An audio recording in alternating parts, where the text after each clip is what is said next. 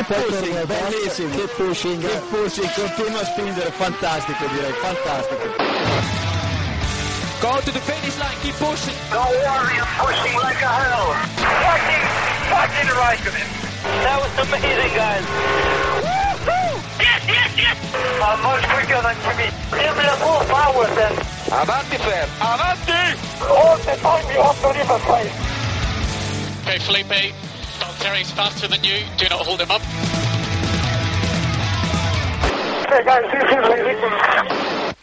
Hola a todos y bienvenidos al capítulo 185 de Keep Pushing Podcast, en un episodio en el que vamos a repasar todo lo ocurrido este pasado fin de semana en el Gran Premio de Japón 2016 de Fórmula 1. Y tengo por aquí para comentar esa carrera de Suzuka a mis dos colaboradores eh, habituales. Eh, siguen, el resto siguen perdidos en, en combate, a ver si los recuperamos algún día. Pero bueno, están por aquí David Sánchez de Castro. Buenas noches, David. Buenas noches, corazones. y está por aquí también Iván Guillán. Buenas noches, Iván. Buenas noches. Estoy pensando que a lo mejor los ha bloqueado David a los otros dos. Por eso no. Pues habrá que No mirar podría. ahí en, en los hangouts si los tenemos bloqueados. No pondría la mano en el fuego, ¿eh? Yo- están escribiendo, pero no. Bueno, pues con esta con este buen humor empezamos el, el programa de hoy, como decía, programa donde vamos a analizar esa carrera de, de Suzuka, eh, una de las más tempraneras de- del año en cuanto a en cuanto a horario para para España. Una carrera que fue muy prontito por la mañana, nos hizo nos hizo madrugar. Y la verdad es que aparte de, de la salida y algún momento concreto más, tampoco es que fuera un gran carrerón que, que nos despertara demasiado el, domingo por la mañana, ¿no, Iván? No, una carrera. A veces estos circuitos es lo que tienen, ¿no? Que esperas demasiado y al final no, no te entregan tanto como, como quieres. Es un circuito que, que tampoco tiene demasiados puntos de adelantamiento, a pesar de, a pesar de lo cual yo creo que vimos una carrera en la que vimos adelantamientos en, en, varios puntos que a lo mejor no, no se podían, no se podían esperar, que, que me gustó bastante pues, en ese sentido, porque creo que los pilotos se arriesgaron y, tan solo el, el tema de Gutiérrez con Sainz y alguna escaramuza más que luego comentaremos eh, fue lo que no salieron bien, ¿no? El resto fueron eh, encontronazos limpios y, y bueno, un- lo único que le puso guinda, una guinda un poco de picante a la carrera fue la estrategia, ¿no? Eh, la remontada de Hamilton, el ver cómo los pilotos eh, dirimían las posiciones con los undercut y, y etcétera, pero bueno, tampoco fue nada deteñable, ¿no? Hemos visto a lo mejor cinco o seis carreras mejores este año, incluso alguna más. Sí, bueno, sobre todo viniendo del anterior, que fue bastante, bastante divertida, pues este quizás ha sido un poquillo de, de bajón, pero bueno, es cierto que Suzuka es un circuitazo, pero a veces no nos da las carreras, las mejores carreras, ¿no? Eh, Es un circuito, como dices, con muy pocos puntos de, de adelantamiento. Bueno, Hamilton buscó uno de esos puntos de adelantamiento y, y falló. Fue uno de, una de las cosas más interesantes de la carrera, ese, ese final. Pero bueno, en general, David, mmm, tampoco vamos a recordar esta carrera con unos años, ¿no? No, bueno, si se recuerda es posiblemente porque eh, por las consecuencias que ha tenido esta, esta carrera, ¿no? Eh, la verdad es que la carrera fue bastante coñazo. Iván decía que igual hemos visto cinco o seis carreras mejores. Yo creo que ha sido muy optimista con, con esa evaluación. Yo creo que eh, puede haber sido la carrera más coñazo de la temporada. Eh, Bueno, Mm, no estoy de acuerdo, pero vale. o bueno, o, o en el podio de las más coñazos de las que llevamos, de las eh, 15 que llevamos, eh, creo que han sido. Esta, a mí me decepcionó mucho, sobre todo por lo que decíais, que este circuito es uno de los fetiches que, que tenemos todos los aficionados a la Fórmula 1 y es verdad que, que dejó, a mí me dejó muy mal sabor de boca, ¿no? La, la carrera. Que ganara Rosberg tampoco ayudó, es- eso es verdad. Correcto. Pero, pero vamos, eh, en el momento en el que Hamilton se vio de que hizo otra salida, iba a decir weberiana, pero se está ganando ya el apodo de Hamiltoniana, eh, ya se veía que iba a ser el único punto de, de interés y prueba de ello es que acabaron los 22 coches. O sea que tampoco ha sido una carrera que ni siquiera en el aspecto de incidentes ha sido especialmente movida.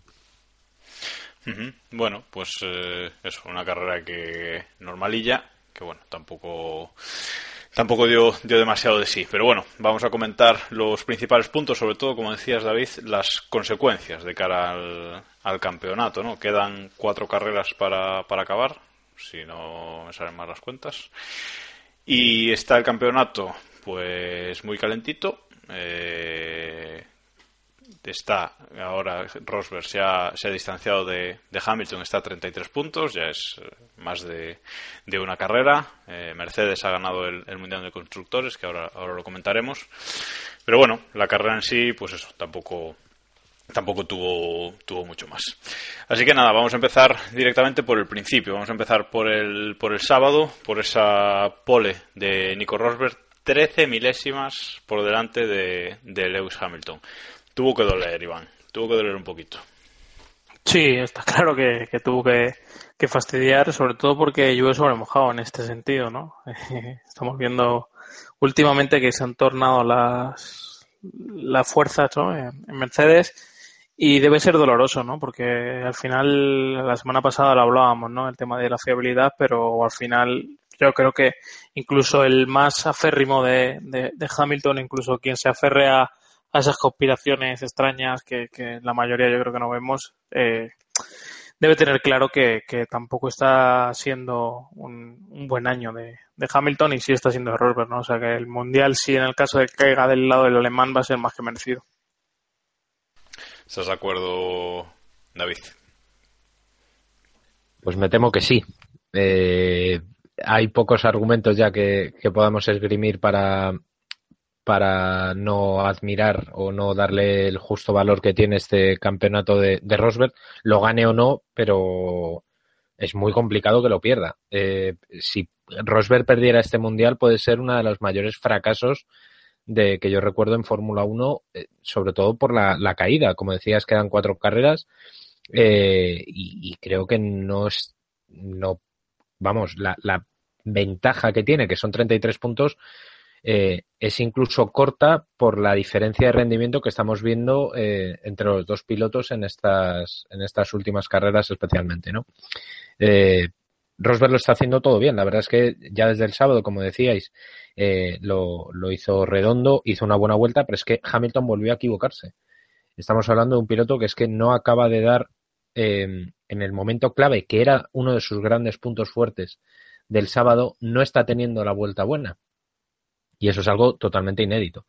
Y Rosberg, en cambio, pues sí está, sí está acertando. Entonces, si a eso le unimos eh, problemas mecánicos y todo el contexto que, que está rodeando a, a, la pelea entre los pilotos de Mercedes, pues vemos que a Rosberg se le está poniendo muy, muy bien el Mundial.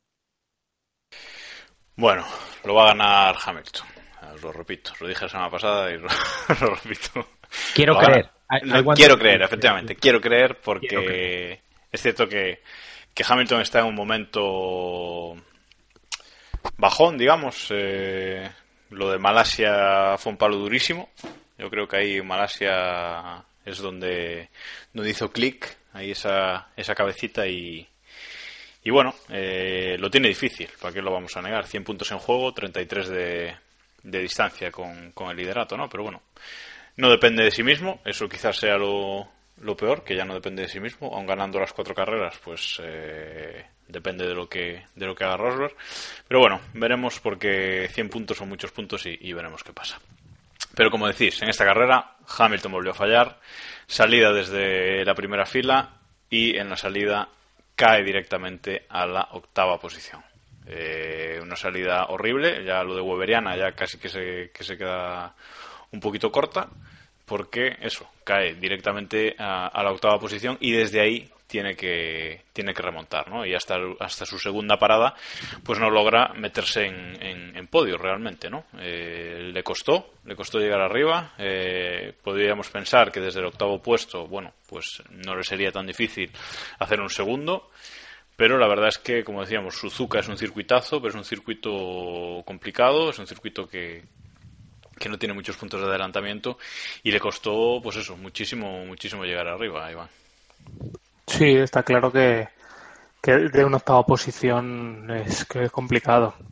Más en un circuito que, que, como decíamos, tampoco te ofrece puntos de adelantamiento claros, ¿no? Las zonas de de DRS tampoco son tan sencillas como en otros circuitos. Cuando hemos visto remontar a Rosberg o a, Hamilton estos últimos grandes premios eh, se deshacían de coches eh, bastante buenos en punta, ¿no? Como Williams Force India, etcétera, en la recta sin más eh, preocupación.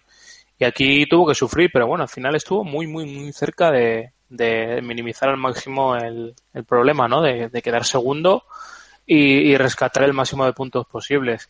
Eh, creo que el campeonato, bueno, sigue vivo. Eh, recalco lo que dije la semana pasada y aunque sea ser pesado, es que, bueno, en, cualquier de estas carreras esos 25 puntos, 25 de esos 33 se van a, a la basura y bueno, todavía tiene, tiene oportunidades, ¿no? Cada, cada vez pasa una semana y cada vez hay un, porcentaje menor, pero bueno, yo creo que al final terminará ganando el mejor, ¿no? Y, y si el mejor eh, es, termina siendo, siendo como lo está mostrando en estas últimas carreras, salvo en la pasada de Malasia, pues nada, eh, habrá que quitarse el sombrero ante él y, reconocer que ha estado mejor que, Hamilton, ¿no? Es duro, es duro de, pensarlo con, con, la, con el estatus ¿no? que teníamos en la cabeza de ambos, pero bueno, al final eh, no que sé, si se compara a Hamilton, se le pone en, este, un escalafón muy alto, pues habrá que poner a Rosberg en el mismo, ¿no?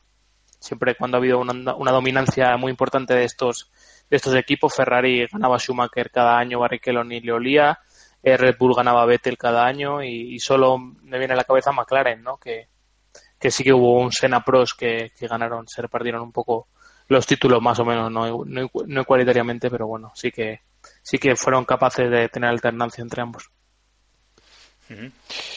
Tanta dominancia de, de Mercedes que, que, bueno, Mercedes, eh, a pesar de ese error de, de Hamilton, tenía que, haber una debacle para que no ganaran el, el Mundial de Constructores eh, esta temporada. Parecía que le iban a ganar en Malasia, pero esa rotura se lo impidió. Pero aquí en, en Japón sí que no han tenido no han tenido ningún problema y han sido eh, campeones de, de, constructores, David, a pesar de, como digo, ese horrible inicio de, de Hamilton. Sí, no, era, era cuestión de tiempo. Eh, con el, los únicos que podían haberle dado un poco de, de, guerra o haber retrasado una fiesta inevitable era, era Red Bull, eh, porque creo que en esta carrera Ferrari otra vez eh, ha, vuelto a, ha vuelto a fallar.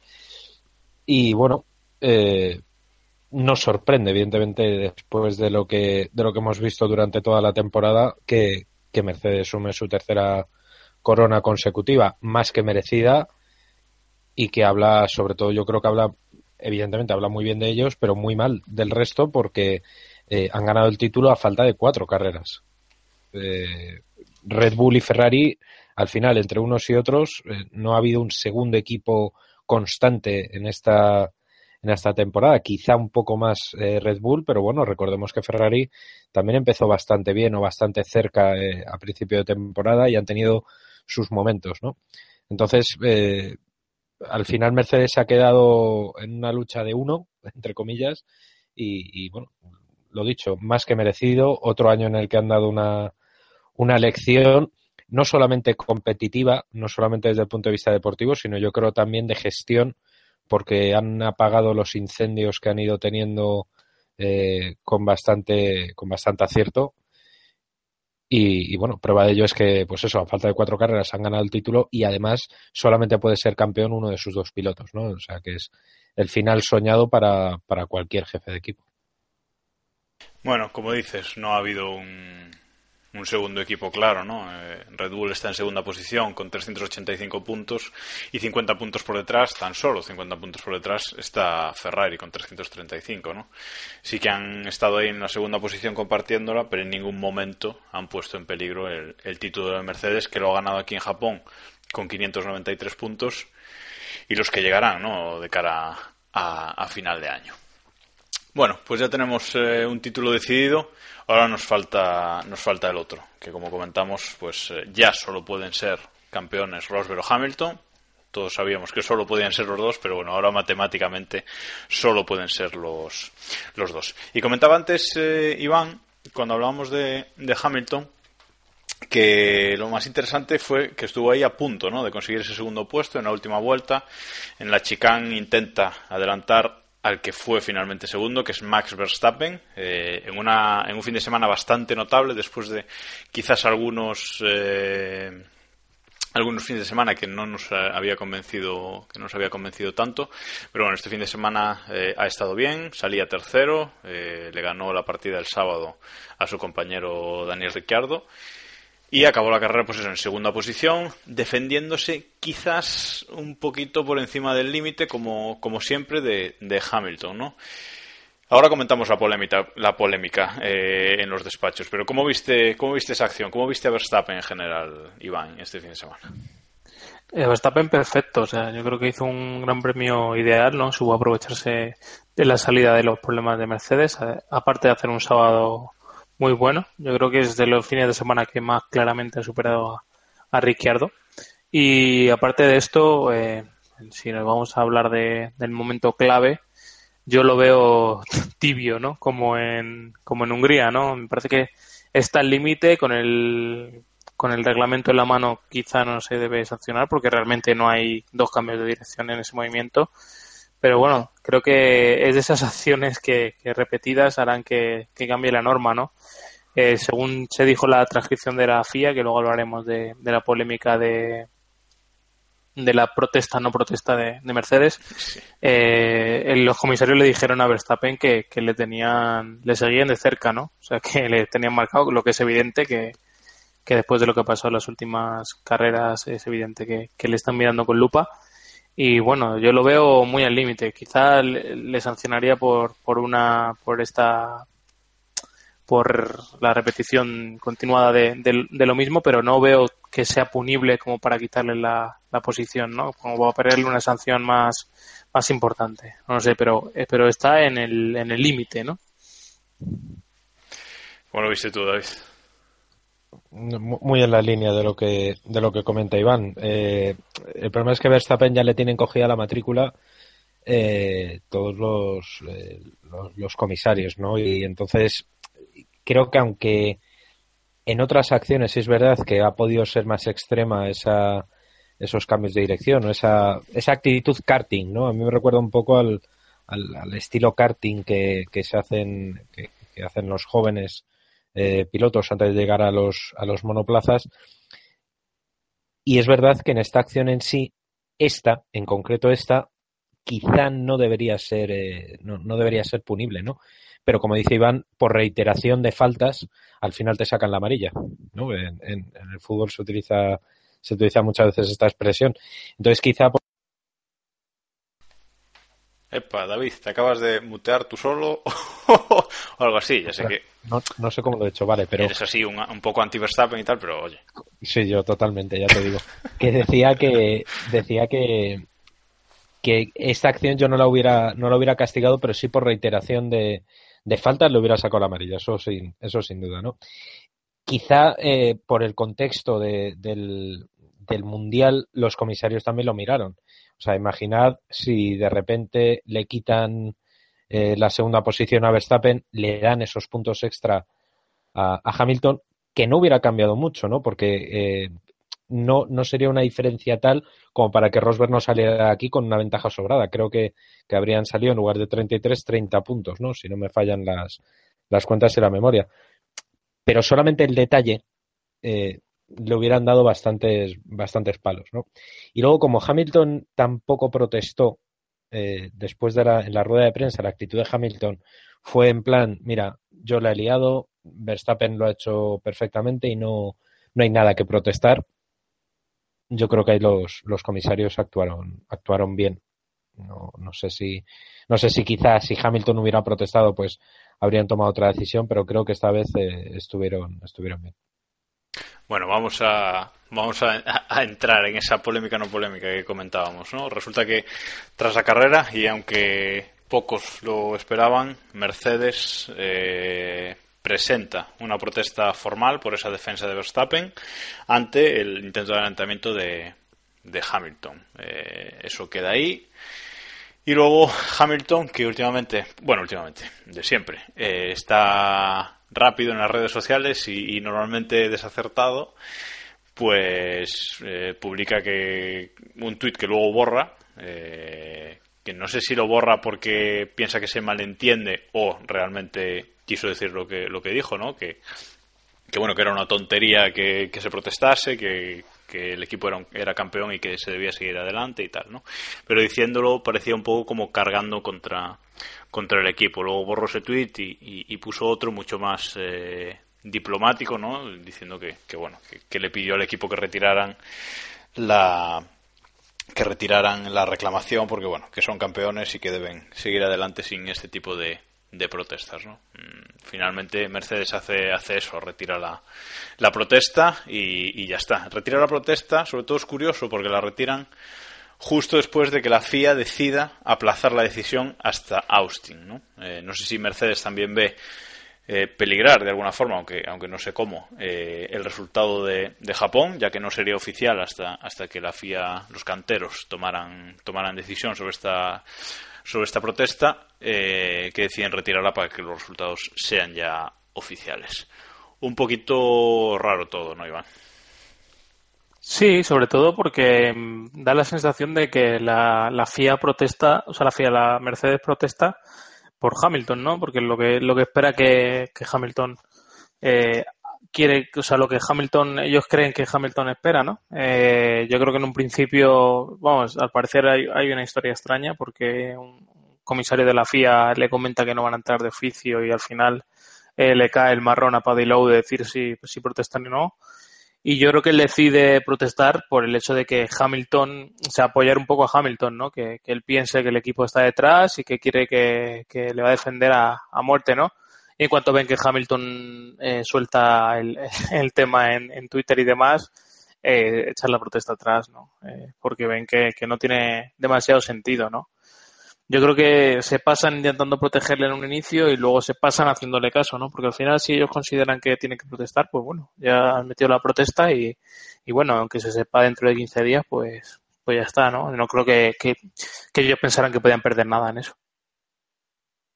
Además, como comenta, como comenta Iván, la, la situación fue bastante surrealista porque eh, Paddy le tocó, como decías, comerse el marrón de decidir porque Toto Wolff y Niki Lauda estaban ya en el avión.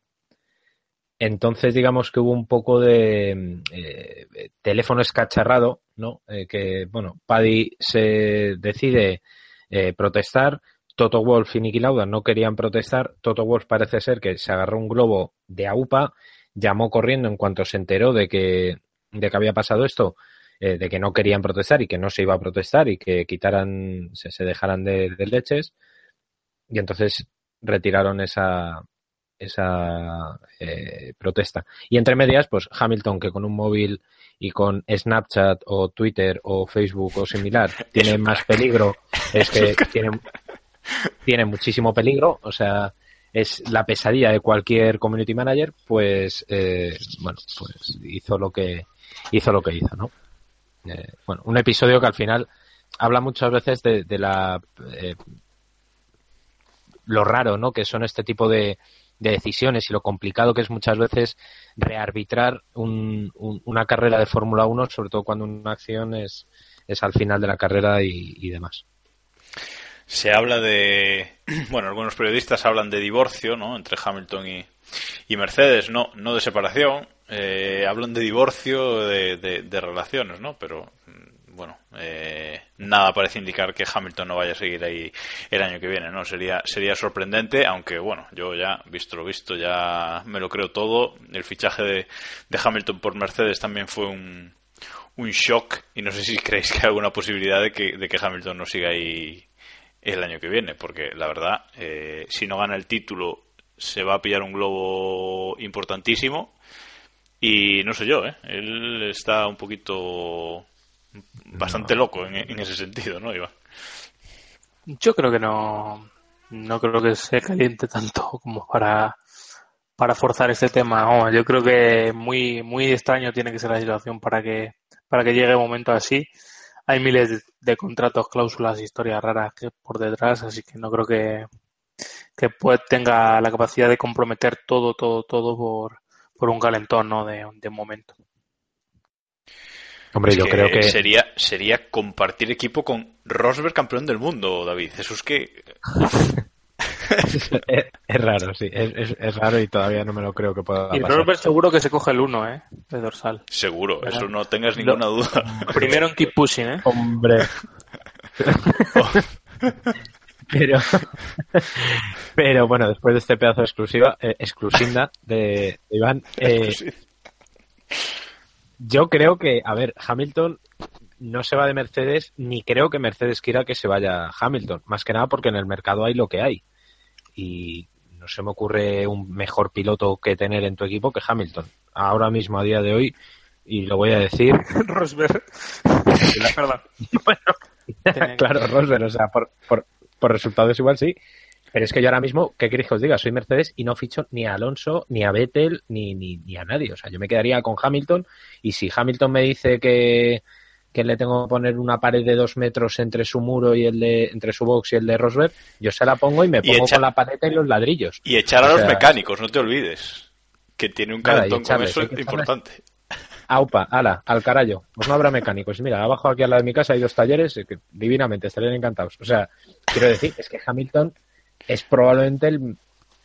o, o potencialmente es, es de lo mejor que puedes tener ahora mismo en, en plantilla, ¿no?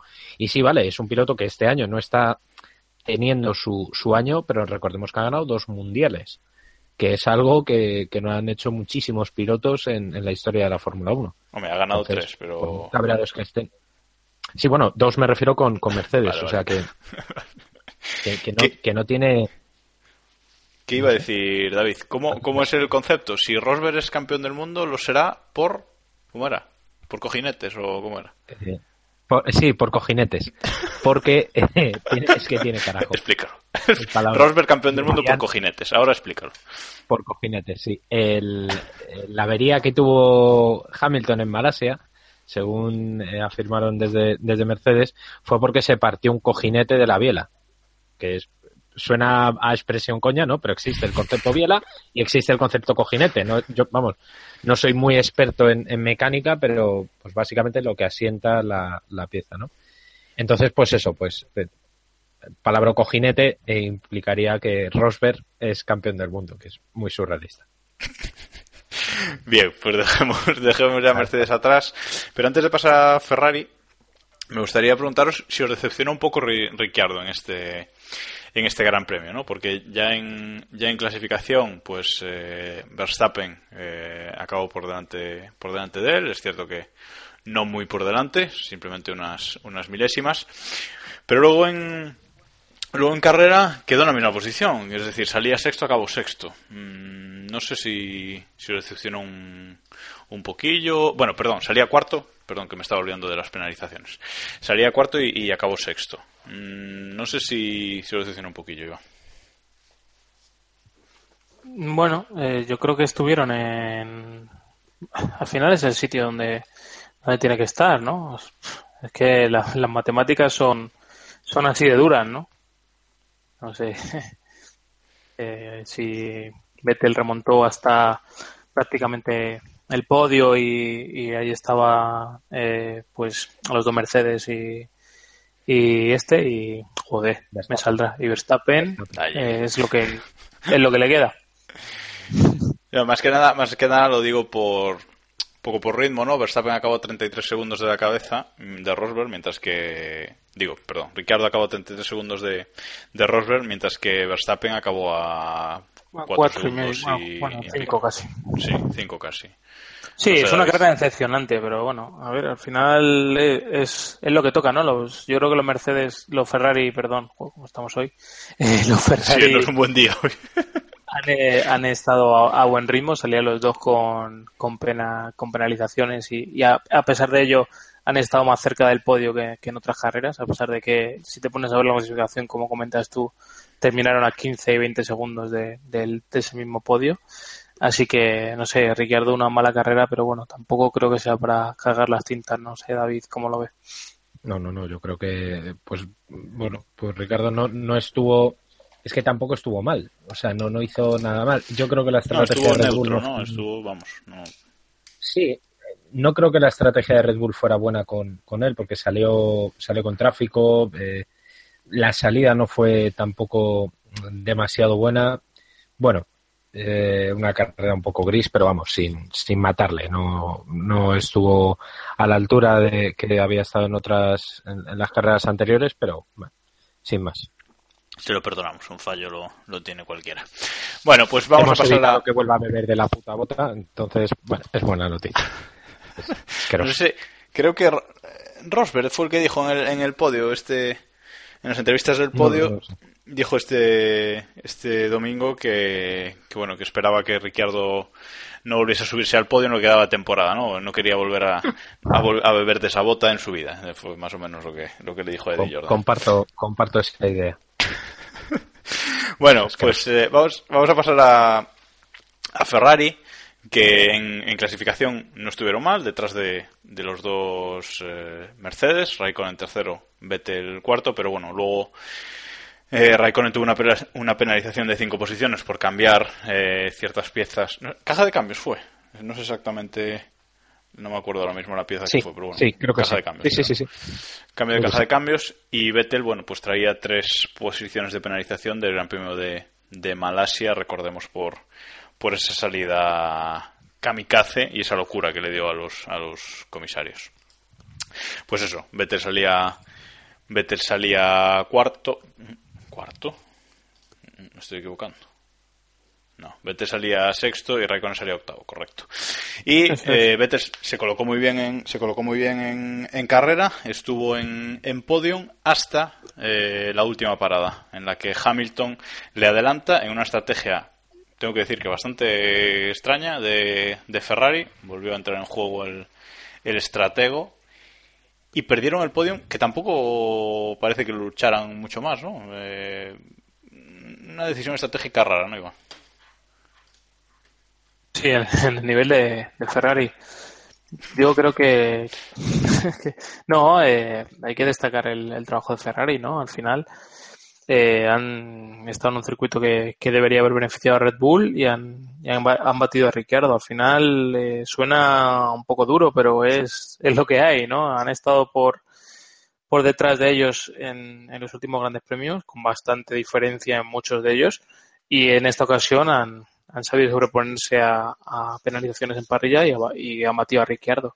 Yo creo que, que está bien, ¿no? Y hay que poner el resalto en, en- en los dos pilotos, ¿no? Yo creo que han hecho una buena carrera ambos y hacía tiempo, ¿no? Que no veíamos una carrera sólida de, de los dos pilotos. Al final se han quedado sin podio, ¿no? Pero bueno, eh, habría que ver en el campeonato cuándo es la última vez que, que Ferrari se va con 22 puntos, creo que, que son los que los que ha ganado en, en esta carrera, ¿no? Me parece que hará varias carreras que, que no lo consigan.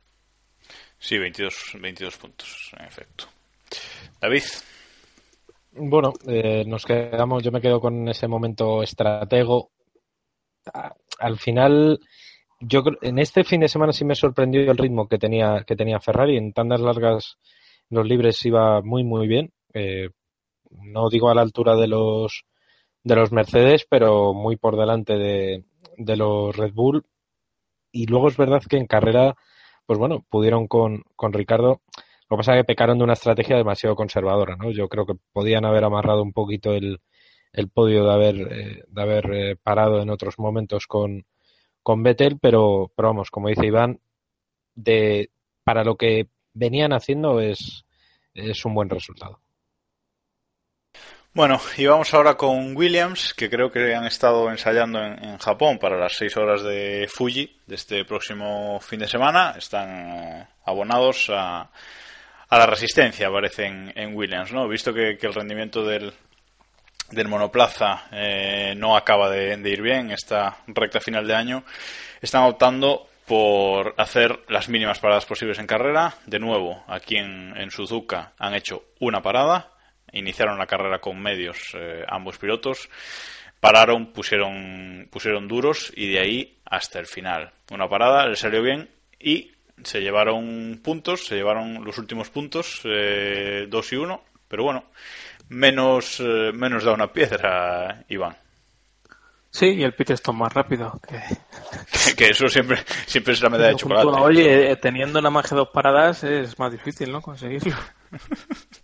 Sí, eh, bueno, es lo que decíamos. Se puede. eh, decir lo mismo que con Ferrari, ¿no? Que para lo que venían consiguiendo las últimas carreras está, está bien. Yo creo que el equipo por lo menos se ha dado cuenta de que, de que son incapaces de, de calentar los neumáticos, así que han decidido pues ir por caminos alternativos, ¿no? En cuanto a estrategia, ¿no? Los neumáticos blandos no, no les van bien, así que pues vamos por, por las, la elección más, más dura, ¿no? Y bueno, no sé, no hemos hablado de Force India, por ejemplo, que sí que ha hecho una carrera bastante sólida y, y también ha reclamado su, su espacio, ¿no? Este fin de semana. Una de, una de las carreras más sólidas del año y aunque ya viene siendo muchas, ¿no? ¿Ganarían a Toyota en el WEC, David? No, últimamente Toyota no está mal, ¿eh? pero, pero no es verdad que. Este año no, pero en años pasados, cuidado. En años pasados, sin duda, ya te digo yo. Pero, eh, bueno, eh, un poco por, por dividir, eh, como decía Iván, por, por India y por Williams. Williams, en un circuito como este, en el que además la temperatura fue bastante más baja que, que en otros, pues lo ha pasado fatal y pese a ello han conseguido puntuar. Por tanto, no digo de 10, pero bueno, notable carrera de ellos y sobresaliente de, de Force India. Eh, ritmo, tanto en clasificación como en carrera. Eh, de nuevo, eh, Pérez, Sergio Pérez, haciendo una estrategia eh, más a la larga comparada con, con el resto de, de pilotos y, y, muy bien. Eh, creo que han sido, con permiso de, de Mercedes, el equipo de la carrera, sin duda. Correcto, no hemos hablado mucho de ellos. Tampoco es que se les viera demasiado en, en pantalla, pero la verdad es que, como decís. Ni a los pues- Williams siempre les dais por saco. Perdón. ¿Qué- qué- Bueno. Pues nada, de, de dos equipos que puntuaron, de dos equipos que no lo hicieron mal en, en Suzuka, tenemos que pasar a, a hablar de McLaren, ¿no? Eh, decepción absoluta en, en la carrera de casa de, de su motorista, de Honda. Además, viniendo de un gran premio en la que la actuación de McLaren fue muy buena, así, así tenemos que decirlo. Llegamos a, llegamos a Japón y decepción, decepción absoluta. En, en clasificación se quedan eh, en la decimoséptima posición de Baton y decimoquinta de, de Fernando Alonso, ya decepción el, el sábado, pero es que el domingo la cosa no, no fue mucho mejor, ¿no? Eh, Fernando Alonso decimosexto y Jenson Baton decimoctavo, ¿no? Ambos una posición por, por debajo de, de donde habían, de donde habían salido.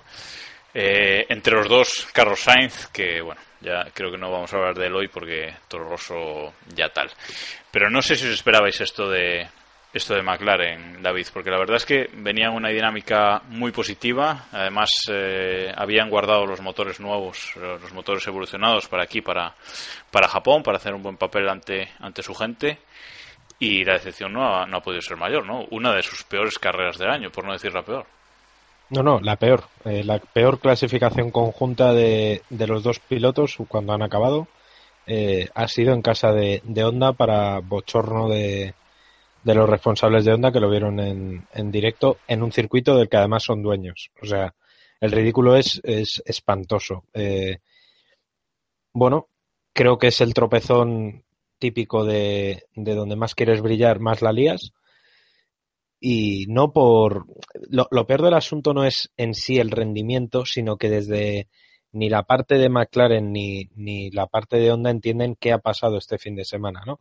Eh, Baton eh, comentaba después de la, de la carrera que no solamente era una cuestión de potencia, que es verdad que, que bueno, pues eh, Honda tiene lo que tiene en la unidad de potencia y no, no, no les da más, pero es que en el chasis también han fallado, no han acertado con el setup ni muchísimo menos, las curvas largas no las hacían eh, bien, han padecido un sobreviraje, perdón, un subviraje excesivo.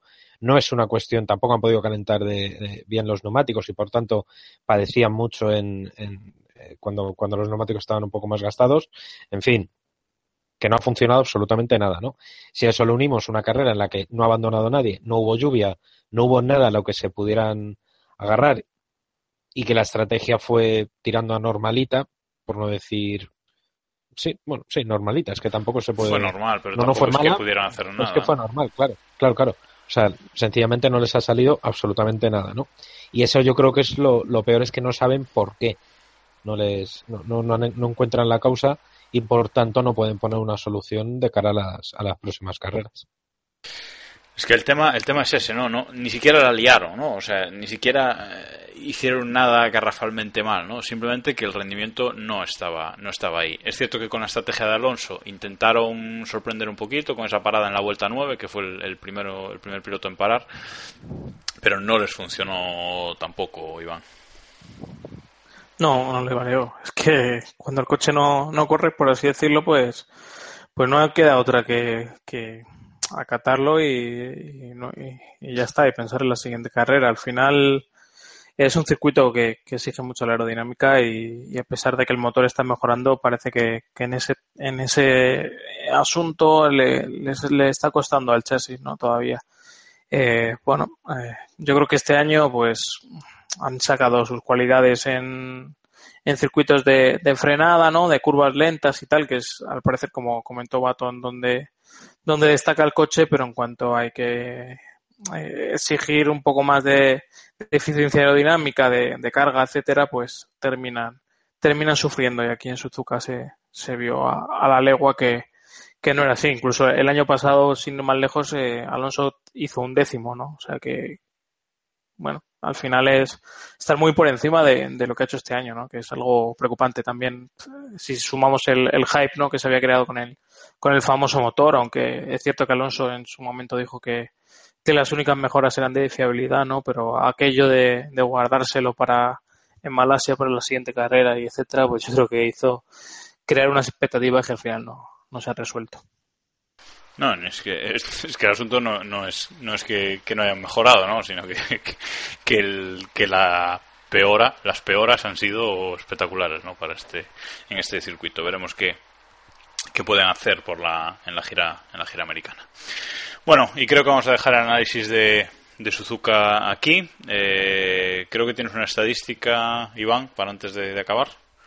Sí, la estadística es, es el número de victorias ¿no? de, los pilotos eh, actuales en, en, Suzuka, que eran hasta que hemos llegado este fin de semana. Vettel había ganado cuatro veces, igual que títulos mundiales.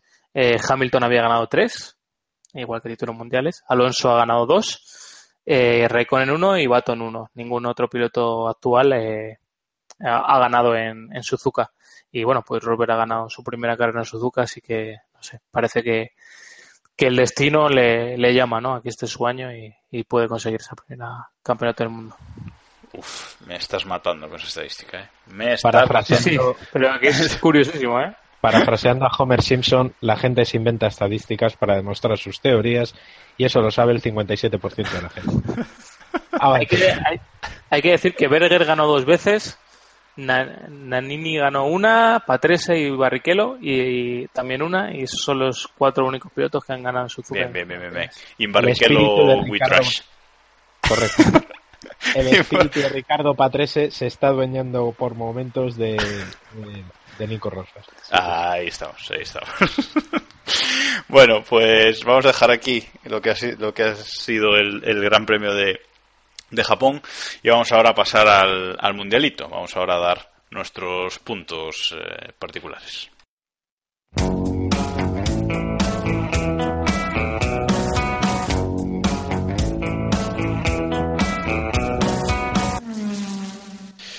Bueno, pues vamos allá, vamos con el mundialito. Ya sabéis, damos 3, 2 y un punto a los pilotos que más nos han gustado este fin de semana y damos menos uno al que menos nos, nos ha gustado. Eh, mientras os pensáis, eh, tengo que decir que no sé quién ha sido el, el piloto de, de, la carrera de... El de siempre. De la web. ¿Ha sido el de siempre? ¿Ha sido Verstappen ¿Quién de Sí, no me lo puedo creer. Estos hacen como hacíamos nosotros con el bandera negra. Ante la duda, Maldonado. Congratulations, Max Verstappen. Lo estaba mirando, lo estaba mirando ahora mismo. Pues, bueno, en fin. Eh, vale. pero increíble. Bueno, pues se lo han dado a, Verstappen otra vez. Mm, ahí estamos. Nosotros también hemos intentado que Verstappen se llevara otro premio en este Gran Premio, pero no ha habido suerte. En la encuesta que ponemos tras, tras cada Gran Premio, para que todos nuestros oyentes eh, votéis y deis vuestra opinión sobre quién se lleva el premio Bandera Negra al peor, al peor piloto del Gran Premio, Esta vez eh, habíamos puesto, como siempre, tres opciones y una de y una adicional para que, nos comentaseis eh, a quién se lo daríais vosotros fuera de esas tres opciones. Y hemos puesto a Hamilton, a Verstappen y a Vettel. Eh, Verstappen ha sido el menos votado, con un 7%, sorprendente. Y el premio Bandera Negra se lo lleva Sebastian Vettel con el 45% de los votos, con Hamilton en el 34%. No sé si creéis que se lo ha llevado por llorón, porque, bueno, lo de Vettel con la radio y la FIA, o la FOM, mejor dicho, pinchando todas las radios en las que, en las que Vettel se queja es eh, ciertamente curioso, ¿no? Sí, está claro que, que la FOM mueve mucho esos esos audios, ¿no? Yo creo que ellos eligen a dedillo quién, quién pilota, o sea, quién pilota, qué piloto mete por la radio y le gusta crear también esos personajes, ¿no? No digo que Vettel no se queje muchísimo, a lo mejor es el piloto que más se queja, pero que ellos también les gusta jugar con, con eso. Hay, hay pilotos que prácticamente ni los oímos en toda la temporada, ¿no? El otro día escuché, por ejemplo, en, en Singapur, que era la primera vez que Sainz llevaba la cámara on board en todo el año, ¿eh? Y si, si te pones a acordarte, eh, a Sainz le oímos cuando abandona o cuando tiene un problema gordo o así, pero no lo, no lo oímos más. Y vamos, y ya por no hablar de los Ericsson y, y compañía, ¿no? Que ni siquiera nos acordamos que pilotan en, en muchas de las carreras. ¿Cuándo, cuándo vamos a escuchar a Werlein? ¿Cuándo vamos a escuchar a Werlein cagarse en, en el... En Ocon. En Ocon. o en Ocon, sí, por ejemplo. Bueno, tengo que decir que tengo que decir que, que algunos sí que habéis comentado otro otro voto que, que habríais dado, algunos de nuestros oyentes, por ejemplo, Lauriki78 nos dice que se lo habría dado precisamente a Werlein por, por cepo, eh, y nos dice también Guillermo F1 que se, lo habría, que se lo habría dado al realizador de la FOM, que la verdad, no lo hemos comentado, pero en este Gran Premio ha sido deleznable la realización. ¿eh? Es que creo que en Japón todavía lo, Lo hace la propia realización cadena. es de la, sí, creo Sí, que sí. sí, sí, sí. Era una de las Sí, pocas sí. excepciones, con Mónaco y alguna más. Correcto. ¿Algo que añadir, David, a la realización de la FOM? Eh, No, pues que. ¿Para qué? ¿No fue. ¿No fue esta carrera en la que hubo un rato que no salía la clasificación al principio de la carrera? Sí, creo que sí. En plan Correcto. TV con la Vuelta a España. Bueno, tengo que decir, tengo que decir que con este, con este bandera negra a Vettel, Vettel empata a 4 con Verstappen a- en la cabeza del premio bandera negra 2016 de Keep Pushing. O sea que bueno, hay una, una dura, dura lucha entre, entre los dos con Rosberg eh, con 3 ahí cerca de ellos. Así que bueno, a ver qué, qué, qué pasa finalmente. ¿eh? Tengo que decir, tengo que decir que Palmer no lleva ninguno, David. No sé si tendrás que mover Es un buen día. ficha. No, no, es un buen día. Eso es un buen día. Es un buen- Vamos a darle una. Bueno, pues ahora sí, venga, no me enrollo más. Vamos allá con, con los puntos de, del Gran Premio de Japón. Empieza tú mismo, David. Bueno, pues vamos a ser un poco eh, justos. Vamos a darle tres puntos a, Ah. a Rosberg. Sí, Sí, claro que vamos a hacer. Eh, Vale, vale. Dos puntos a. No, no, claro. Dos puntos a este a, a Verstappen, porque estuvo muy bien. Y el punto extra se lo voy a dar a, a Sergio Pérez, porque ha hecho una, una muy, muy buena carrera este, este fin de semana, un, un buen fin de semana. Y al menos uno, eh, es que tampoco se lo puedo dar a Palmer eh, en esta carrera porque el hombre ha estado, ha estado ahí. Le va a Eh, caer, le va a caer veo. no, no, no, no. No, Kvyat no. No. Eh, se lo voy a dar a Felipe Nasser por dárselo a alguien, pero porque A me cae Nuestro amigo Fred. Fred, sí, porque. Pero vamos, que. O sea, es un menos uno casi testimonial a su a su trayectoria. O sea, es como un Oscar de estos, pues. El Goya de honor, pues el menos uno de honor. Sí, porque a- lo que, lo que es ver a Sauer. El premio La Hostia, sí. bueno, Iván, te toca. Yo, el señor de Castro me ha jodido todas las predicciones porque a hacer los mismos puntos que él. Así que le voy a dar los tres a Rosberg, dos a Verstappen y voy a innovar en el tercero, se lo voy a dar a, a Vettel. Y el menos uno se lo voy a dar a Gutiérrez, porque creo que es el único que, bueno, no es el único que patino. Iba a decir que era el único que patinó, pero no aumentaremos a Hamilton otra vez. Así que creo que es el único que cometió un, un error gordo, que fue irse eh, hacer el, ese trompo detrás de Sainz y joder, que es una pena porque se, se metieron los dos Haas en, en Q3 y, bueno, ninguno de los dos eh, consiguió remontar. han quedó el 11, pero es que Gutiérrez quedó eh, solo por delante de los manos.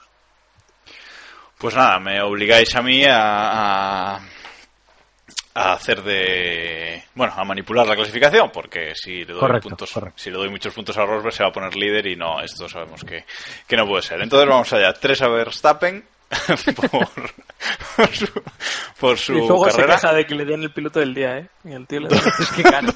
Es que es no, no, yo soy, soy congruente con, con, lo que piensa la mayoría de aficionados a la Fórmula 1 eh, que, que vota. Comité de la voz del pueblo. Exactamente. Le doy dos a Pérez, por, por lo mismo que, que, dijo David, y le voy a dar uno a Rosberg, porque sí es verdad que se lo merece, pero no se coloca líder con este punto, con lo cual eh, es aceptable.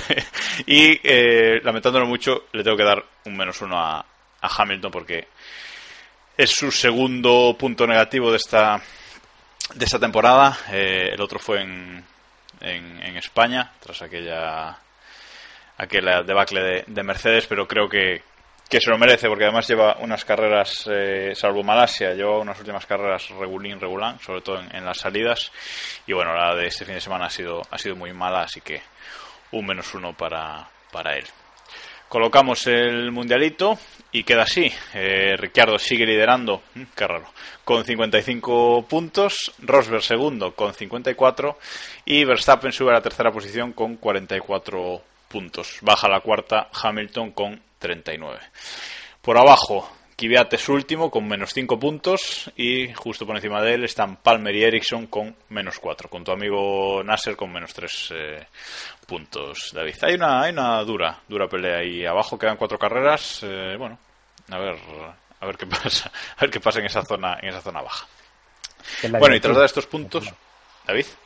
No, no, que digo que es la divertida, es pena que mola. Esa, efectivamente. Bueno, y tras de estos puntos, como decía, vamos a, a comentar algo de, de actualidad.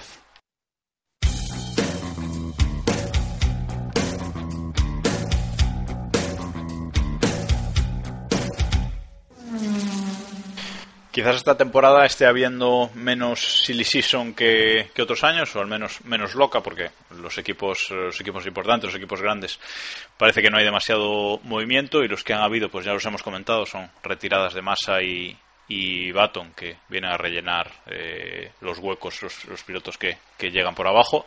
Tampoco muchas, eh, muchas sorpresas, pero bueno, eh, parece que Renault está siendo la gran protagonista de esta recta final de del mercado. Eh, Carlos Sainz, padre, ha confirmado que Carlos Sainz, hijo, tenía una oferta de, de Renault para, para, marcharse, que a, que a él le interesaba, eh, quería irse a Renault, pero Red Bull paró, paró ese fichaje, lo retiene un año más en, Toro Rosso. Bueno, eh, curiosa la situación de, de, Sainz, ¿no? Porque tenía esta, esta opción ahora de, de Renault, de saltar a un equipo de momento no es grande, pero sabemos que Renault ha sido un equipo grande y su intención es volver a, es volver a serlo. Están, están invirtiendo para, para eso. Y que no hayan dejado marcharse, mm, quizás ha cerrado una oportunidad que el año que viene puede que no tenga. Y quizás eh, Red Bull acabe desechando a, a Sainz, David. No sé cómo, cómo ves. La situación es eh, complicada, me temo, para, para el español.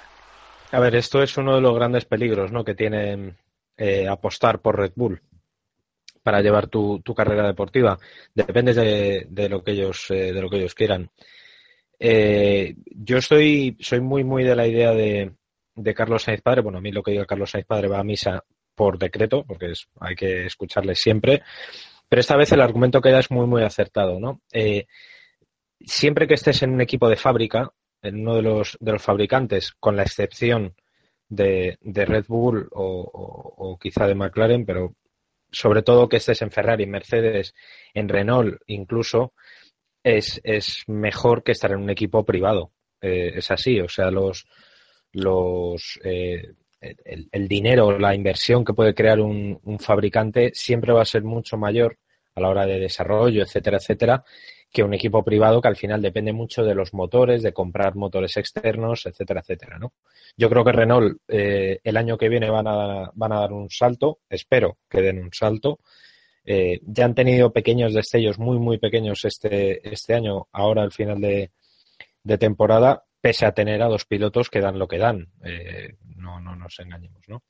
Y creo que el proyecto del año que viene para, para Renault habría sido muy interesante para, para Sainz. Sobre todo porque eh, ni Ricardo ni Verstappen tienen eh, próxima su, su marcha de, de, Red Bull, ¿no? Eh, Verstappen está claro que no, porque es la gran apuesta de, de, futuro, y Ricardo tampoco les está dando argumentos para que para echarle, ¿no? Entonces yo creo que sí hubiera sido un buen sitio eh, abandonar Toro Rosso para, para irse a Renault, pero eh, aquí quien manda es, es Red Bull y, y, no le han dejado. Bueno, ¿qué le vamos a hacer? Iván. Sí, es como dice David, salvo catástrofe yo no lo veo en, en, Red Bull ni de broma, o sea, creo que es prácticamente imposible que, que termine en Red Bull porque ninguno de los dos pilotos se van a quemar en, en dos años, ¿no? Creo que si les, si les va bien eh, en Red Bull eh, van a querer estar los dos y van a aguantar las tiranteces que van a surgir porque ahora son muy amigos, pero en cuanto se juegue en un mundial yo creo que eso va a quedar un poco al lado y yo creo que los dos van a aguantar, ¿no? Por lo menos un par de años o, o tres si el Red Bull es competitivo aguantarán y si no, eh, pues no sé, no creo, tampoco veo que, que, vayan a, a, escaparse así tan, tan fácil, ¿no? No creo que las opciones de que el Red Bull sea un truño y que Ricciardo prefiera irse a otro equipo que, que aguantar un par de años allí me parecen difíciles si Verstappen acaba de llegar. Así que creo que eh, la salida a, a Renault creo que era una, una buena opción para Sainz. Al final, cualquier otro equipo eh, de mitad de tabla iba a tener las mismas opciones que, Renault, yo creo. No creo que, por irse a, otro equipo pudiera tener más opciones de, de tener un coche competitivo que, en Renault, la verdad. No creo que Force India, Williams, etcétera, te pueda eh, decir que su coche va a ser mejor sí o sí eh, de cara a medio plazo, ¿no? Eh, un año, dos, tres, que el Renault que ya ha demostrado ser un equipo que, que hace coches ganadores en, varias épocas, además, que, que, me parece que es importante resaltar eso.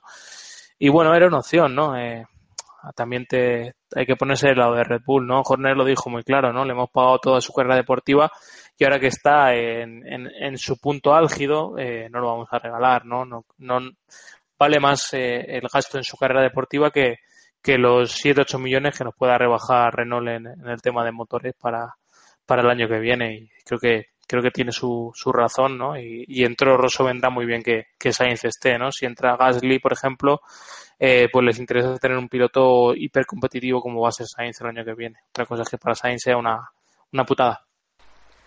Yo creo que, que la única opción de la única opción de Sainz de cara a 2018 es que, que Verstappen salga a un equipo grande, ¿no? Que, que resulte que, que, el Red Bull sea una castaña en 2017 y, y Verstappen decida, decida marcharse un grande, bueno, un, grande decida ficharlo, eh, básicamente. Pero bueno, mmm, no tiene pinta, ¿no? Porque el, coche, el Red Bull de 2017 parece que lo está diseñando Adrian Newey, hay cambio de normativa bastante importante. Con lo cual, bueno, no parece que, que se vaya a dar, pero veremos, veremos qué, qué le depara el futuro al, al piloto al piloto español. Porque quizás una pareja de, pilo de pilotos Hulkenberg-Sainz en Renault no habría estado nada mal, David. Porque parece que la otra opción de, de, la casa francesa es, Nico Hulkenberg, ¿no? que saldría de Force India y en su lugar se colocaría Pascal Wehrlein. Es ahí un cambio de cromos que, bueno, en esta recta final de, de Season eh, es lo que hay, ¿no? Va, va, va a haber mucho, mucho rumor. Sí, no, yo creo que una pareja Sainz-Hulkenberg en Renault hubiera estado, vamos, eh, hubiera estado genial. Eh, creo que todos sabemos la querencia que le tenemos hacia, hacia Nico Hulkenberg en este, en este podcast y creo que ya se merece de una vez por todas estar en un equipo potencialmente ganador o potencialmente en, en podios de manera, de manera constante y no como no como Force India, que bueno, que depende mucho de la estrategia, depende mucho de factores un poco ajenos a, al coche en sí eh, para, para, estar en el podio, ¿no? Una, una pena. Vamos a ver si, si, le funciona, porque, bueno, eh, Berlín es eh, niño Mercedes, es eh, una de las grandes esperanzas de, de futuro de Mercedes y evidentemente tienen que apostar por él para darle un coche un poco más competitivo, ¿no? Eh, Aquí sí eh, es un caso parecido, entre muchas comillas, al de Sainz con, con Red Bull, con la diferencia de que, de que Verlaine sí que va a acabar en, en Mercedes, salvo máxima sorpresa de aquí a, a 3, 4 años en cuanto Hamilton y Rosberg empiecen a, a, verse fuera del equipo, ¿no? Entonces, ahí entre medias está un Hulkenberg que está en tierra de nadie, como siempre, y bueno, pues eh, vamos a ver qué pasa en esa silly season que, que se está moviendo la zona media-baja y puede haber algunos cambios para el año que viene. ¿Cómo lo ves tú, Iván, ese Hulkenberg en, Renault? Porque parece que es la opción más clara, ¿no? Eh, Renault necesita un piloto puntero de, de, cara al año que viene, no le vale más Magnussen Palmer. Quizás uno puedan retenerlo, quizás retener a, a Magnussen, pero necesitan fichar a un piloto de los de primer nivel, ¿no? Aunque Hulkenberg nos lleve quizás decepcionando en los últimos en los últimos años no porque dé un mal rendimiento sino porque no está llegando a ser lo que lo que muchos pensábamos campeón de las 24 horas de Le Mans dicho sea de, de paso pero pero bueno ahí ahí está no Sí, está claro que, que esos últimos años no están siendo tan brillantes como, como lo que había prometido antes, ¿no? Pero bueno, me parece que es una buena decisión para él, es, es comenzar de, de cero, ¿no? Creo que eso le, le dará un, punto de moral importante, ¿no? Sacudirse esa pesadilla de Pérez que parece que le que últimamente está decantando la, balanza a su favor y comenzar en, Renault, ¿no? Los mismos comentarios que hemos hecho para Sainz, eh, alabando la posibilidad de, que Renault sea un equipo fuerte de, aquí a medio plazo, pues se aplican en este caso también, ¿no? Creo que a Renault sí le interesa eh, alinear pues una alineación como comentabais antes, ¿no? Un Hulkenberg Sainz a lo mejor era, era el sueño que tenían y, creo que esa alineación, ¿no? De cara a inversores, de cara a credibilidad del equipo me parece bastante interesante y una señal eh, inequívoca a sponsors, etcétera, de que, de que van para arriba, ¿no? Y fichar a Hulkenberg en lugar de pues Magnussen o o Palmer, pues es una señal de que el equipo va en serio, de que el equipo es un equipo de fábrica y que va a buscar los mejores pilotos disponibles. Habrá que ver qué, qué tal le va si se confirma, ¿no? Eh, creo que para él también tiene sentido hacer ese cambio y para Force India puede tenerlo, ¿no? Por dar acceso a, a Berlane o, buscar otro piloto que pueda aportar, ¿no? A lo mejor Berlane puede aportar en cuanto a eh, descenso del precio que tengan que pagar eh, a los motores Mercedes o favores de, de otro tipo, así que bueno, al final Hulkenberg tampoco aportaba dinero ni estaba aportando los mejores resultados de Force India, que sé claro, por mucho que nos guste, Pérez estaba destacando mucho más que él y sigue destacando mucho más que él. No es que sea un desastre Hulkenberg, pero bueno, está por debajo de, Pérez. Sí, hombre, eso hay que ver en la clasificación del Mundial, ¿no? Pérez 80 puntos, eh, Hulkenberg justo por debajo de él con, con 54, ¿no? Bueno, pues ahí, ahí está la diferencia esta temporada y la realidad, pues eh, aunque no nos guste, es, es, la que es.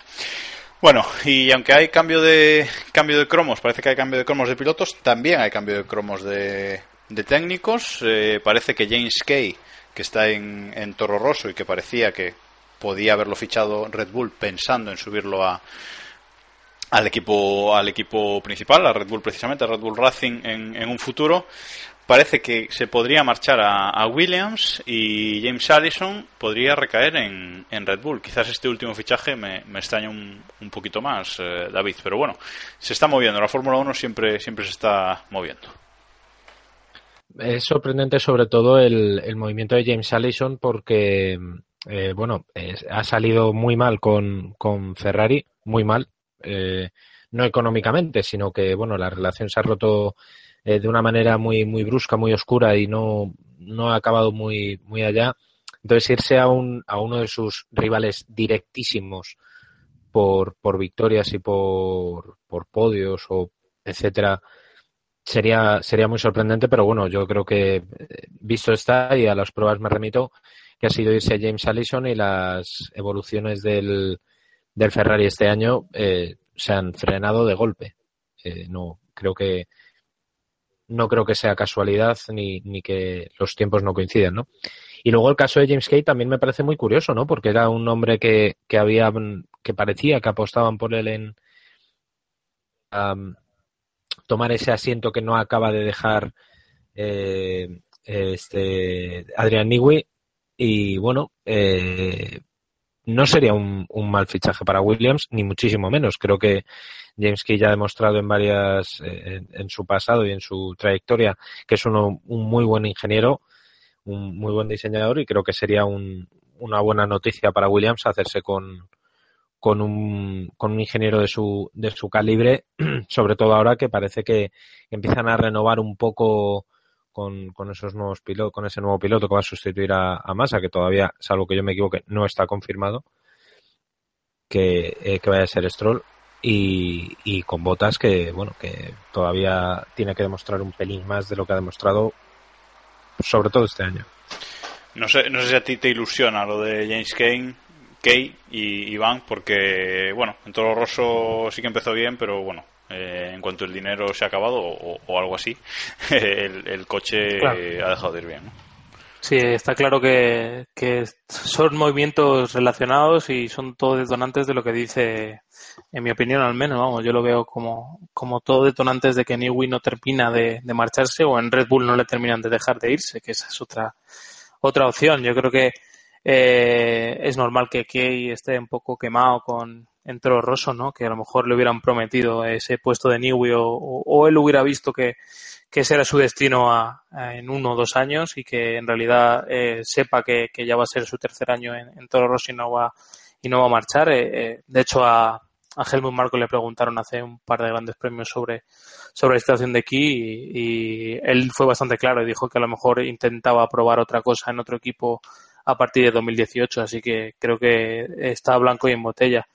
Y el fichaje de Allison, pues a lo mejor eh, Allison sí tiene un perfil más secundario, ¿no? Eh, más, perfil de, trabajador de equipo, ¿no? no, Complementario con, con Eso es. Sí, que a lo mejor pueden trabajar juntos y, y, y, tener los dos una visión global, ¿no? Ir entregando la, el, el, trabajo uno al otro de una manera más en equipo, ¿no? Que, que aquí. Yo creo que aquí hemos visto sus coches durante estos años, ¿no? Que, que han sido muy particulares y que, y que siempre han ido en, a diferencia de, de otros equipos, ¿no? Este año, por ejemplo, el alerón delantero al final de, de Toro Rosso lo han terminado copiando el resto de equipos.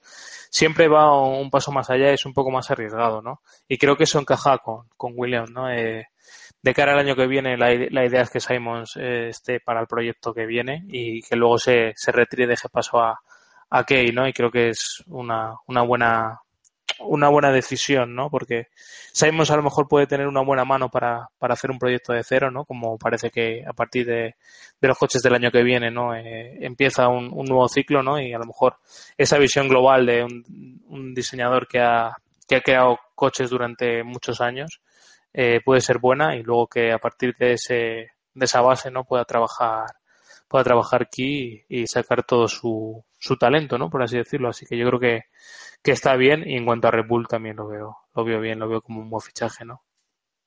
Bueno, pues eh, vamos ya con la última con la última noticia y es que Liberty Media, el nuevo dueño de la Fórmula 1, nos ha sorprendido este fin de semana con una noticia y es que quiere que se emitan los briefings de, pilotos, esas reuniones que tienen los pilotos con Charlie Whiting durante cada gran premio, antes de empezar, para dejar claras ciertas eh, normas que se deben cumplir el fin de semana, bueno, límites de pista, actitudes, etcétera.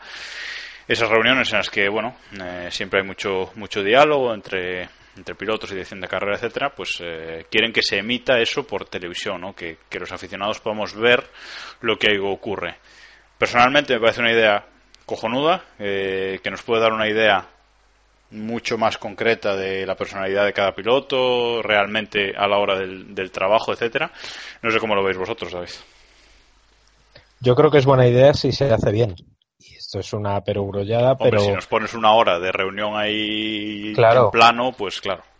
Claro. Eh, a ver, yo creo que lo primero que no se puede eh, evitar es que, o sea, no se puede permitir, perdón, es que eh, esto se convierta en una especie de rueda de prensa paralela, ¿no? Eh, a la del jueves. Quiero decir, yo esto lo, haría sin cámaras dentro, o sea, que los pilotos estén cómodos, que no vean a un paisano con una cámara enchufándoles, porque entonces van a hacer un discurso, no va a ser real. Lo que, lo que es interesante es ver, pues eso, cómo eh, no sé qué decirte, cómo Hamilton reprende públicamente delante de todos sus compañeros a Verstappen, o cómo Charlie Whiting avisa a Verstappen, le dice, oye, te estamos vigilando y los comisarios van a estar muy serios este fin de semana, o cómo, yo qué sé, ese tipo de, de decisiones que se toman eh, cada viernes, creo que se hacen, ¿no? Sí. De, antes de, de, las carreras y creo que creo que es buena idea. Por tanto, para evitar que se pierda esa frescura, esa incluso improvisación, ¿no? Y que no vayan con el guion aprendido, yo directamente pondría cámaras en, en la sala donde donde sea, cámaras me refiero tipo de seguridad o cámaras eh, no sé, que, que, no sea un paisano fijas, con una cámara, vaya, sí, unas cámaras fijas y que eso esté a, a, disposición de la retransmisión si creen si creen que deben eh, emitirlo o no, porque a lo mejor hay algunos circuitos que es un coñazo, que no, no hace falta hacerlo. O sea que. Sí, en teoría. Vamos, a priori es una buena idea, ¿eh? A mí me parece buena idea. Lo que yo había leído era, era eso, ¿no? Que, que querían hacer que, que, las televisiones tuvieran esos brutos, ¿no? Que tuvieran eh, ese contenido, que lo, o sea, que no hace, que no lo emitieran en directo, ¿no? Pero que sí que lo tuvieran para, para, yo que sé, para emitirlo en un previo o en, o en lo que sea. Bueno, a lo mejor habrá alguna televisión que lo quiera emitir en directo, evidentemente, pero bueno, eh, que no, no querían tampoco hacer un espectáculo de eso. Y creo que ese es el riesgo que, que existe, ¿no? Al final muchas de estas eh, reuniones, sobre todo, son por temas de seguridad, ¿no? Eh, del tipo, eh, si se salta la chica tienes que salir por aquí, si haces tal cosa, eh, ten cuidado con este volardo porque tal y cual, etcétera, ¿no? Y, me parece que meter eso ya en algo público no puede hacer coartarse tanto a, a comisarios como a pilotos y, y, etcétera, que a nosotros nos gustaría verlo todo, ¿no? Y, y, tener una retransmisión como la de la NBA, ¿no? Que tengan la cámara hasta cuando se estén poniendo el casco, ¿no? Y creo que uno de los momentos más bonitos de, de las retransmisiones. ¿NBA, casco? Bueno, vale, vale. No, digo que, igual que la NBA se ve en los vestuarios cuando está cambiando, etcétera, pues igual cuando eh, tener ahí ese, ese nivel de detalle, pero eso lo, lo veo difícil. Y, decía que uno de los mejores momentos es cuando esa ceremonia, o sea, ese, ese previo, ¿no? A la entrada al podio. Y, y creo que es esa naturalidad, ¿no? De, de verlo así si te pasas de artificial, pues la cagas, porque, por ejemplo, lo que no lo hemos hablado, eh, la entrevista de, de, Herbert por el Team Radio a, a Rosberg después de hacer la pole, pues fue un poco ridícula, inesperada, porque tampoco se anunció demasiado, ¿no? Sí, cierto, no, no lo hemos hablado y es verdad que... que Lamentable no y sensacional, David, ¿no? Sí, y, y, inesperada sobre todo, porque inesperada incluso para el propio Rosberg, que pensaba que estaba hablando con su ingeniero, estoy convencido porque al principio dijo, joder, ¿quién es este paisano que me está, que me está hablando? Eh, yo no lo sabía, pero me, me, informaron nuestros buenos amigos Karnaploski y Iván Clavijos que, que, esto es adaptado de otras categorías o, sorpresa, americanas, eh, que, ya, que ya lo están haciendo en la NASCAR, por ejemplo, en, en la Indy ya se, ya se ha hecho en alguna ocasión, pero sí es verdad que lo hacen en momentos de que no es de tensión. Es decir, yo no me imagino, por ejemplo, que le meta Herbert una pregunta a Raikkonen en un momento de estos de Raikkonen de, que está intentando pillar a Vettel en Singapur. Por ejemplo, ¿eh? o sea, imaginado la respuesta que puede ser que puede salir de la boca de Raikkonen si le da por culo Herbert con una pregunta del estilo de, bueno, Kimi, ¿y cómo ves el ritmo de carrera de tu compañero? Bien, ya está, siguiente. Claro, o bien, o vete a tomar por culo. ¿Y quién cojones es este? O, ¿sabes? Ese tipo de cosas que no me sorprendería nada que lo soltaran algunos pilotos, ¿no? Hombre, el, el, el problema yo creo este fin de semana con, con, la entrevista esa ha sido el momento, ¿no? Porque está Rosberg celebrando y, y le meten ahí el, el, bueno, meter el micro, claro. ¿no? Que se suele decir, ¿no? O sea, ¿Sí? primero deja un momento de, de, de tensión con el ingeniero, de celebración y tal, y luego mete, si quieres, una pregunta, ¿no? Pero el momento bueno, quedó raro final, de narices. Al final yo creo que lo que están haciendo es intentar experimentar, ¿no? Tomar eh, el pulso a, a, las a las novedades que quieren imprimir a las retransmisiones y no me parece mal, por lo menos, el intento de hacerlo, ¿no? Creo que en este caso, por ejemplo, es, han fallado, pero bueno, el caso de lo que comentábamos de, de la retransmisión de las reuniones de pilotos o de ese tipo de cosas, creo que está bien. Hombre, yo creo que con una retransmisión más global y per perdona que te corte Jacobo, eh, ganaríamos bastante, ¿no? Eh, como vemos en, en algunos deportes también americanos, eh, pues yo que sé, por ejemplo, que Johnny Her digo Johnny Herbert, que eh, Martin Brandel, por ejemplo, eh, eh, en vez de trabajar para Sky, o aunque trabaje para Sky, que trabajara también para la Fórmula 1, a lo mejor la parte del grid wall que hace entrevistando a los pilotos, eh, todos los pilotos estuvieran obligados a hablar con él si él quisiera hablar con ellos y que eso se emitiera para todas las televisiones de una manera oficial de la Fórmula 1, ¿no? Y cosas así, ¿no? Entrevistas así, en el podio, y etcétera. Claro, al final eh, eso eh, habrá, habrá televisiones que, no lo quieren aprovechar, pero yo creo que la lógica sería que lo que lo aprovecharan, ¿no? Eh, dar un contenido ahí extra eh, generado en las transmisiones propias de, de la Fórmula 1, que es algo que han venido haciendo también en la página web, ¿no? Yo recuerdo ver a, a Peter Winsor en Barcelona en la primera curva explicando la trazada de los pilotos y eso se subió a una página web. En lugar de a lo mejor entregárselo a todas las televisiones que han pagado un dinero al año para que hagan reportajes sobre con esos contenidos, ¿no? Uh -huh.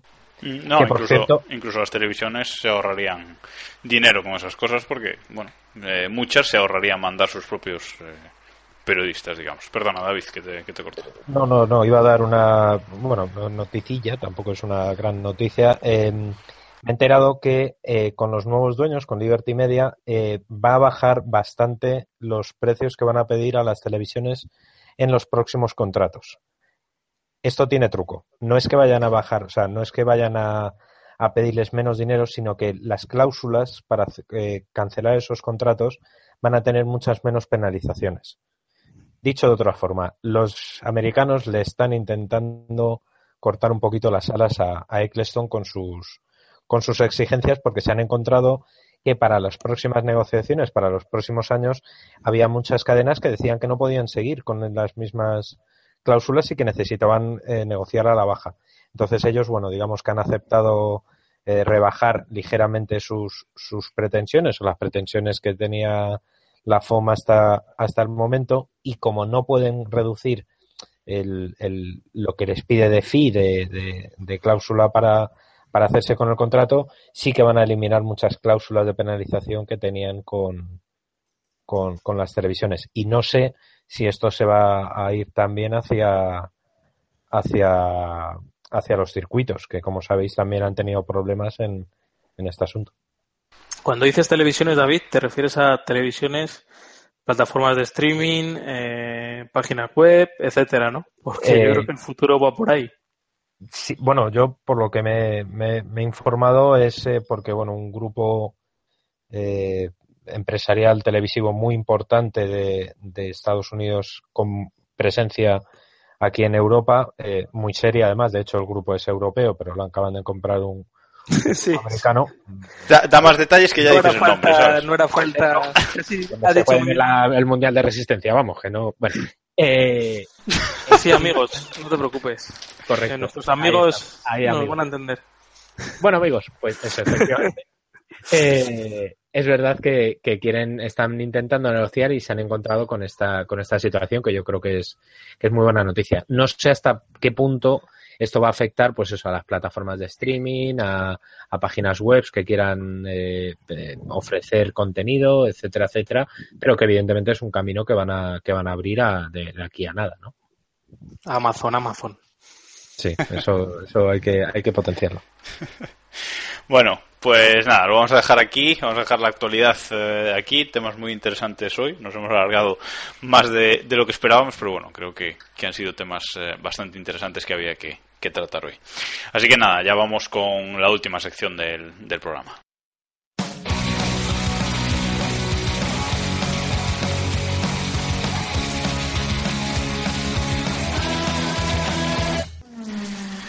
Vamos allá con la liga Keep Pushing, esa liga particular de los miembros, bueno, de los miembros, de, de la gente que escucha este programa, de todos vosotros nuestros nuestros oyentes, eh, esa liga Keep Pushing que tenemos en el Autosport Grand Prix Predictor, ya sabéis, gppredictor.com. Y bueno, eh, esta semana, bueno, David, vete preparando. Eh, no sé si lo sabes, pero vas a tener que hacer un anuncio ahora. Si no te vas a enterar. y No- bueno, no me he pues enterado, está- pero vale, sí. ya, ya, ya, no te has enterado, pero ahora, ahora, ahora va. Ahora te enteras. Ahora te enteras. Bueno, eh, el líder de la liga Keep Pushing eh, se mantiene, es Grego Aloikonen, se mantiene en esa primera posición con 879 puntos, pero ojo porque Diablo F1, que estaba tercero, sube a la segunda posición con 878 puntos, solo un punto por debajo, o sea que está la cosa apretada y solo 6 puntos por debajo de la segunda posición está Bonnie Forever, tercero, con 872 puntos. Está muy apretada la liga Keep Pushing este año, quedan cuatro carreras y, y está todo muy apretado porque incluso el cuarto clasificado, que es Noy Según, tiene 868 puntos, ¿vale? O sea, 11 puntos con respecto al, al primero, en- en- entre, los, entre los cuatro primeros. O sea que está la cosa muy, muy eh, apretada esta temporada y bueno, nos gusta, nos gusta. ¿Y quién ha sido el usuario que ha hecho más puntos? ¿Quién ha sido el usuario que ha hecho más puntos este fin de semana? Que ha hecho Correcto. 100 puntos clavados. eh, el segundo que más ha hecho ha hecho 66, o sea que destacable. 100 puntos clavados y ha sido Sánchez de Castro Dimisión. Ese es el usuario Grande. que ha hecho eh, más puntos. Entonces, David, yo no sé si quieres anunciar algo hoy. Es decir, tenías No, preparado no, el discurso, pero No, no, no, no, ya te digo yo, escucha, ni Comité Federal me mueve de aquí, ¿eh? ya te lo digo yo que, Es vamos, como Donald Trump, va a morir Tot- con la botas ¿Y si, pone- y si ponemos Totalmente. una urna a la fuerza? ni tampoco. nada, nada, No, no, y votamos, No, no. votamos a mano alzada tampoco. Bueno, vale. ni con aceite caliente. Bueno, pues mm, gracias al usuario que lo ha intentado y eh, ha conseguido su objetivo, pero mm, no, no, no ha habido suerte. Este Estoy no. intentando averiguar de dónde es la bandera. Es la que viene por defecto. Es la de Irak, es la de Irán, creo. Encima sin carisma. Va. Igual me estoy equivocando, pero me parece. Bueno, y en la liga particular de los miembros de este programa no ha habido cambios de clasificación. Sigue Héctor en primera posición con 729 puntos. Sigue un servidor último con 599, que este año no, no he conseguido levantar cabeza, aunque tengo que decir que en este Gran Premio he sido el que más puntos ha hecho con 39. Espectacular, chavales. O sea que, espectacular. O sea, no tengo nada más que deciros. David, 26. O sea, bien. Correcto. Dimisión. Bien. Dimisión. Es que, si es que se da todo. No- se da todo este, esta semana. Bueno, y con estas risas vamos a dejar aquí el programa, el programa de esta semana. Quedan cuatro carreras para, para el final. eh, quedarán cuatro programas para, para acabar la temporada. Más luego el resumen, más, bueno, luego alguna cosilla más que, que hagamos. Vamos a disfrutarlo hasta, hasta que acabe el año. Gracias, eh, David e Iván, por estar aquí una semana más. Gracias, a ti. Jacobo. Y a ver si. A ver si cuerpo. Ya, ya, ya. A ver si, si recuperamos a, a algún algún kipuchero más de cara a, a esta recta final. para que, para que David pueda dimitir, ¿sabes? Sí, es que si dimite David tenemos un problema. No hay Entonces, quórum. No, No hay quórum, efectivamente. No hay quórum. Correcto. Bueno, ya sabéis que podéis contactar con nosotros en nuestro blog keeppushing.wordpress.com o a través de las redes sociales, eh, sobre todo en Twitter, donde somos arroba que es donde ponemos la encuesta tras cada gran premio, etcétera. Gracias a todos nuestros oyentes una semana más, los que todavía quedáis por ahí. Gracias a todos nuestros oyentes una semana más por, por escucharnos. Y bueno, nos escuchamos eh, de nuevo tras la próxima carrera que será en, en los Estados Unidos. Ya saltamos el, el charco. Y hasta entonces, ya sabéis. Keep pushing.